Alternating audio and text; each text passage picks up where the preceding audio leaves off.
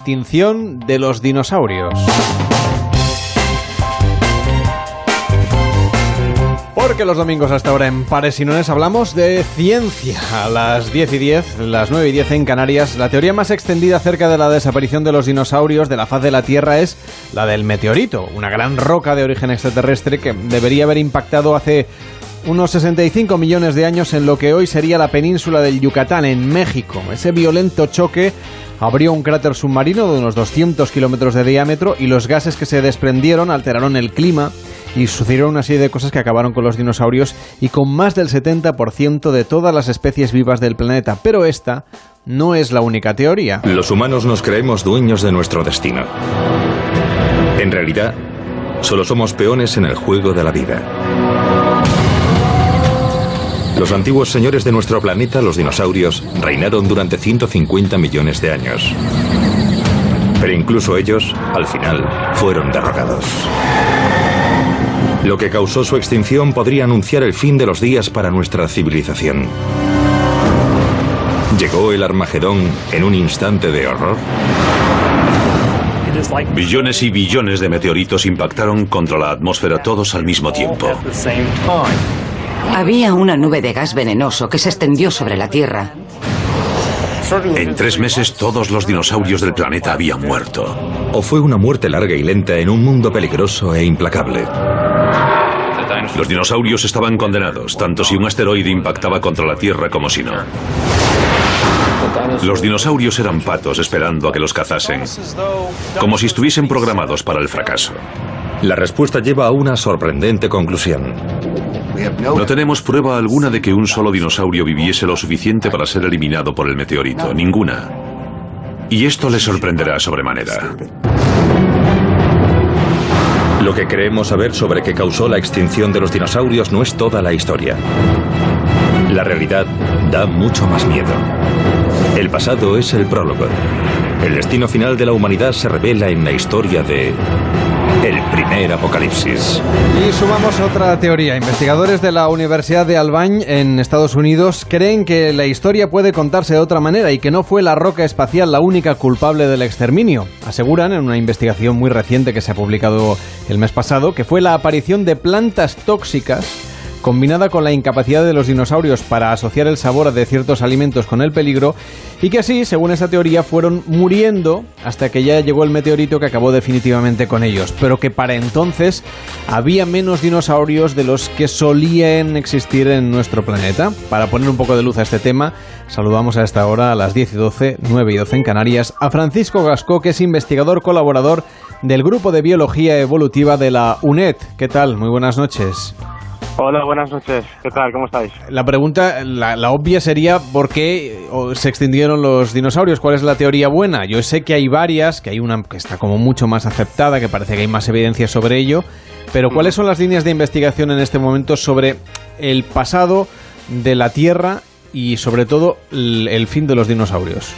Bueno, eh, la verdad es que a mí siempre me gusta apuntar que tanto en, ciencia como en concreto en paleontología y bueno en ciencias de la vida y de la Tierra en general, hablar de una única causa de algo es, como ser demasiado simplista. En el caso de la extinción de los dinosaurios se reduce casi siempre, todo a lo del meteorito y el meteorito es verdad que, tenemos una sólida evidencia de que ocurrió, o sea, sabemos que que impactó al menos una roca de al menos 10 kilómetros de diámetro en la península de Yucatán y que puede que incluso hubiera impactos secundarios, como por ejemplo el Índico, eh, y que evidentemente se desencadenó toda una, una catástrofe natural, digamos, en relación a esto, con pues eso, la fuerza del impacto, los tsunamis, eh, incendios relacionados y demás, eh, y que tuvo lugar una, una, especie de episodio que a veces se ha denominado como de invierno nuclear, digamos que una especie de consecuencias para la propia para la propia atmósfera que estaría llena de hollín, llena de, de partículas en suspensión, Está claro que esto hizo que los dinosaurios y que la mayoría de grandes vertebrados en aquel momento desaparecieran, pero no se puede descartar que hubiera algunos linajes que estuvieran ya decayendo, que hubiera algunos linajes, unos linajes menos diversos que anteriormente, que igual eh, localmente en algunos lugares eh, hubiera, producido alguna mortalidad por alguna otra razón. Entonces, digamos que es verdad que ocurrió lo del impacto meteorítico y es verdad que es con mucha posibilidad, con mucha probabilidad, la mayor causa de esta gran extinción en masa. pero es verdad que reducirlo todo a el petrazo es un poco, un poco simplista.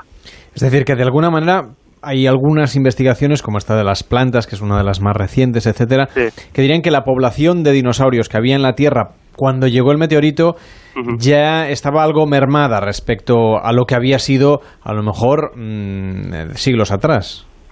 Bueno, eh, también el debate está sobre si o no decayendo depende de, la escala del, digamos del aumento de la lupa con el que está siguiendo el problema porque hay linajes que se ve que eran muy poco diversos y que las que prácticamente había una o dos especies de un linaje que eran muy parecidas.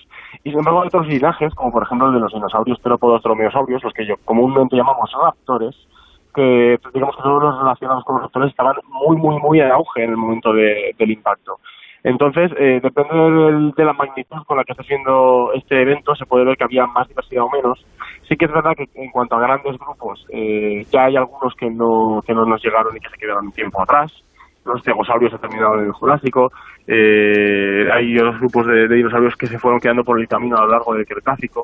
Pero digamos que el, debate sobre si estaban o no ya eh, menguando en diversidad, por así decirlo, es un debate que aún está muy, muy, muy está muy de actualidad, no se puede contestar una única cosa. Depende de la gente, o sea, depende del, del, material que estudie cada, cada grupo investigador, si, si están investigando una base de datos mundial, si es algo mucho más local o regional. Eh, muchas veces yacimientos eh, diferentes dan información diferente acerca de este evento o acerca de, de la diversidad que había antes de este evento porque al fin y al cabo, igual que hoy en día no viven el mismo, número de animales ni tenemos la misma diversidad de animales en diferentes ecosistemas y biomas, pues en el pasado debió pasar igual.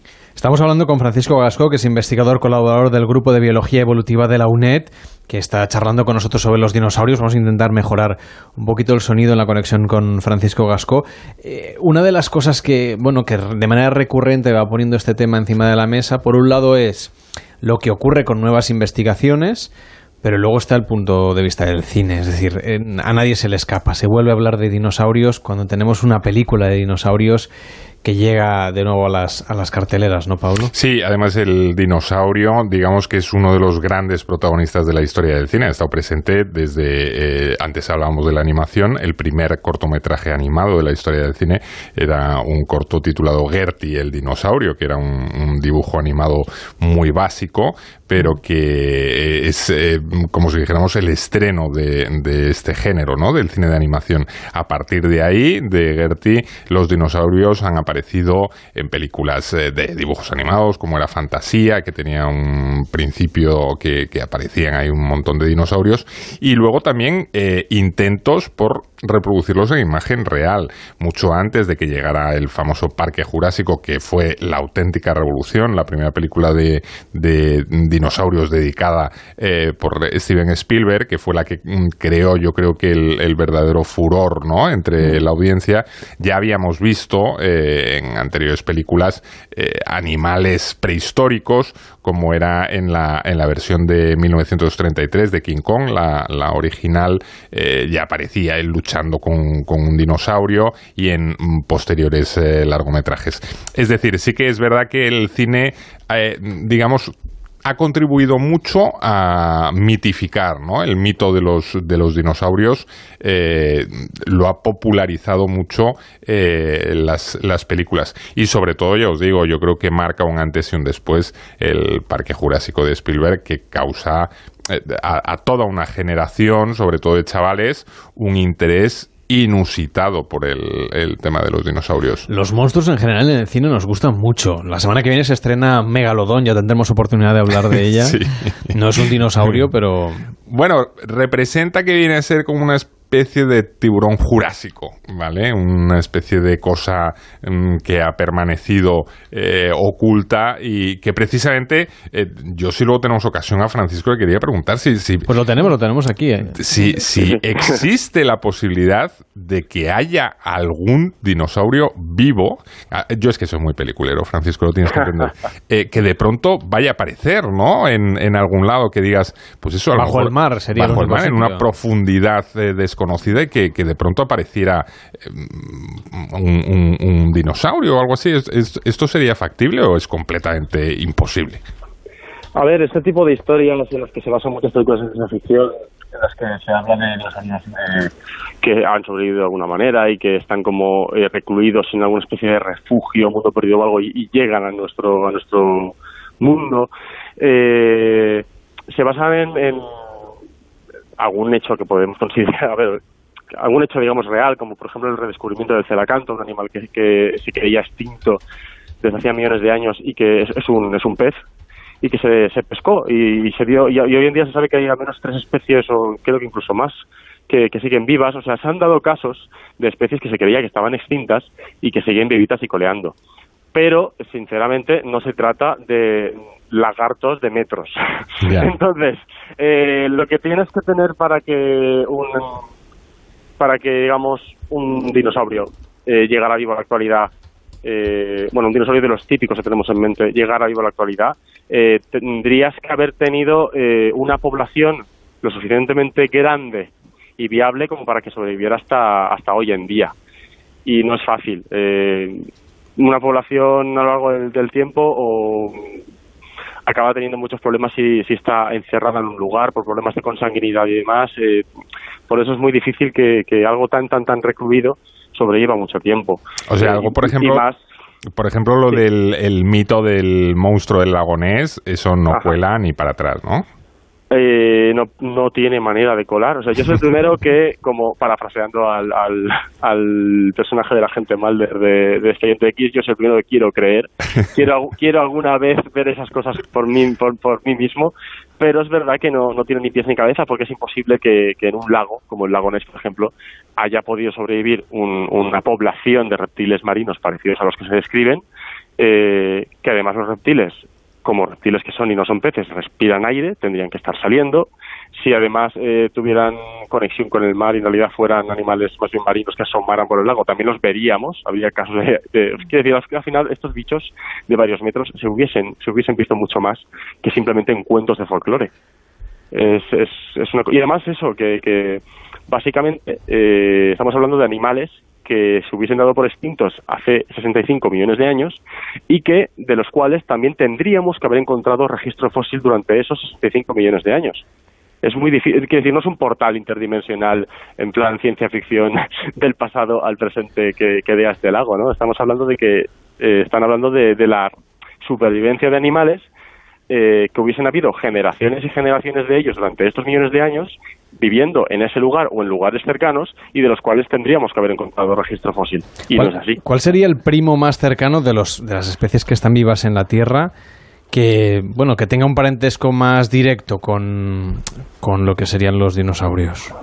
Bueno, pues eh, la buena noticia es que tenemos un grupo entero de dinosaurios vivos en la actualidad y que científicamente son considerados dinosaurios de pura cepa, que son las aves. Eh, eso, eso, es así, o sea, ya está comprobadísimo, está aceptadísimo eh, tenemos un montón de características que siempre se habían considerado únicas y exclusivas de las aves que se, han ido descubriendo en dinosaurios carnívoros del grupo del grupo de los raptores y dinosaurios emparentados con los raptores. Eh, digamos que a día de hoy a las aves pocas características les quedan que no tuvieran ya sus ancestros dinosaurianos y que por lo tanto nos, nos permiten trazar una línea directa de descendencia.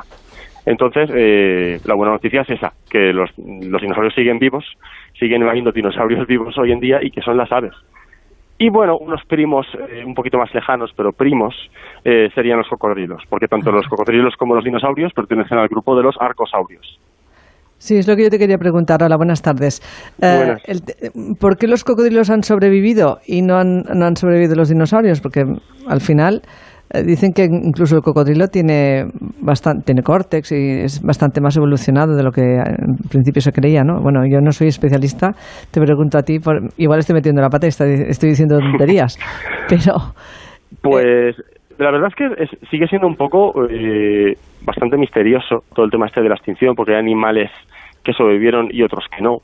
Em, por ejemplo, los cocodrilos lo que sí que tienen es que siguen, por mucho que sean reptiles de gran tamaño siguen siendo reptiles de sangre fría como tal y pueden aletargarse de cierta manera no necesitan tanto consumo de alimento, tantos recursos como necesitamos los animales de sangre caliente. Esta es una de las eh, eh, una de las muchas razones que se suele dar eh, a favor del argumento de que los dinosaurios tendrían sangre caliente, por ejemplo, de que se quedaron en un evento de, este tipo, de que, de que, se extinguieron. Sabemos que muchos dinosaurios eran de gran tamaño y por, por lo tanto acumularían calor en sí mismo, fuera que fueran de sangre caliente o no. Eh, un proceso que solemos llamar gigantotermia, o incluso, gracias a que sabemos que muchos tenían plumas y plumas primitivas eh, y estaban, por lo tanto, aislados de su medio, estos animales tenían que conservar su propia temperatura. Porque un animal que no es capaz de mantener su propia temperatura no puedes ponerle un aislante térmico. Entonces, eh, no sé, eh, hay muchas teorías para dar y vender, pero es posible que los cocodrilos, precisamente por no tener un metabolismo tan, tan, tan activo como el de los dinosaurios, porque sangre caliente o no, lo que sí que sabemos gracias al estudio de los huesos de los dinosaurios al microscopio es que sabemos que tenían un metabolismo comparable al de las aves, al, de sus descendientes las aves, o al de los mamíferos, a nuestro propio metabolismo. Entonces eran animales que quieras que no, eh, necesitan muchos recursos, mucho alimento para vivir, para reproducirse y todo. Y eh, en condiciones eh, malas, en condiciones así poco chungas, digamos, usando el coloquialismo, pues estos animales pues lo pasan mal mientras que animales con, con menos necesidades de recursos, pues salen un poquito más campantes. No puedo dejar de preguntarte, Francisco, por, por otro de tus pasiones, que es el mundo del CrossFit. Es que hemos encontrado en internet tu canal de YouTube hablando de dinosaurios, tu perfil de Twitter hablando de dinosaurios, incluso entrevistando a Bayona, pero es que tienes otro perfil de, de Twitter donde se te ve levantando pesas como un loco. Sí, bueno, es una afición que cogí hace unos pocos añitos y me volví loco por, por todo el tema este deportivo. Es, es, es una especie de Pero arrastras piedras, arrastras pesas de... bueno, es, en fin. Es, lo que me gusta, es lo que me gusta. Te has hecho un tiranosaurio. bueno, un placer haberte tenido hoy con nosotros, eh, un placer. Francisco, y que vaya muy bien. Hasta la próxima. Buenas noches. Muchas gracias. Hasta luego.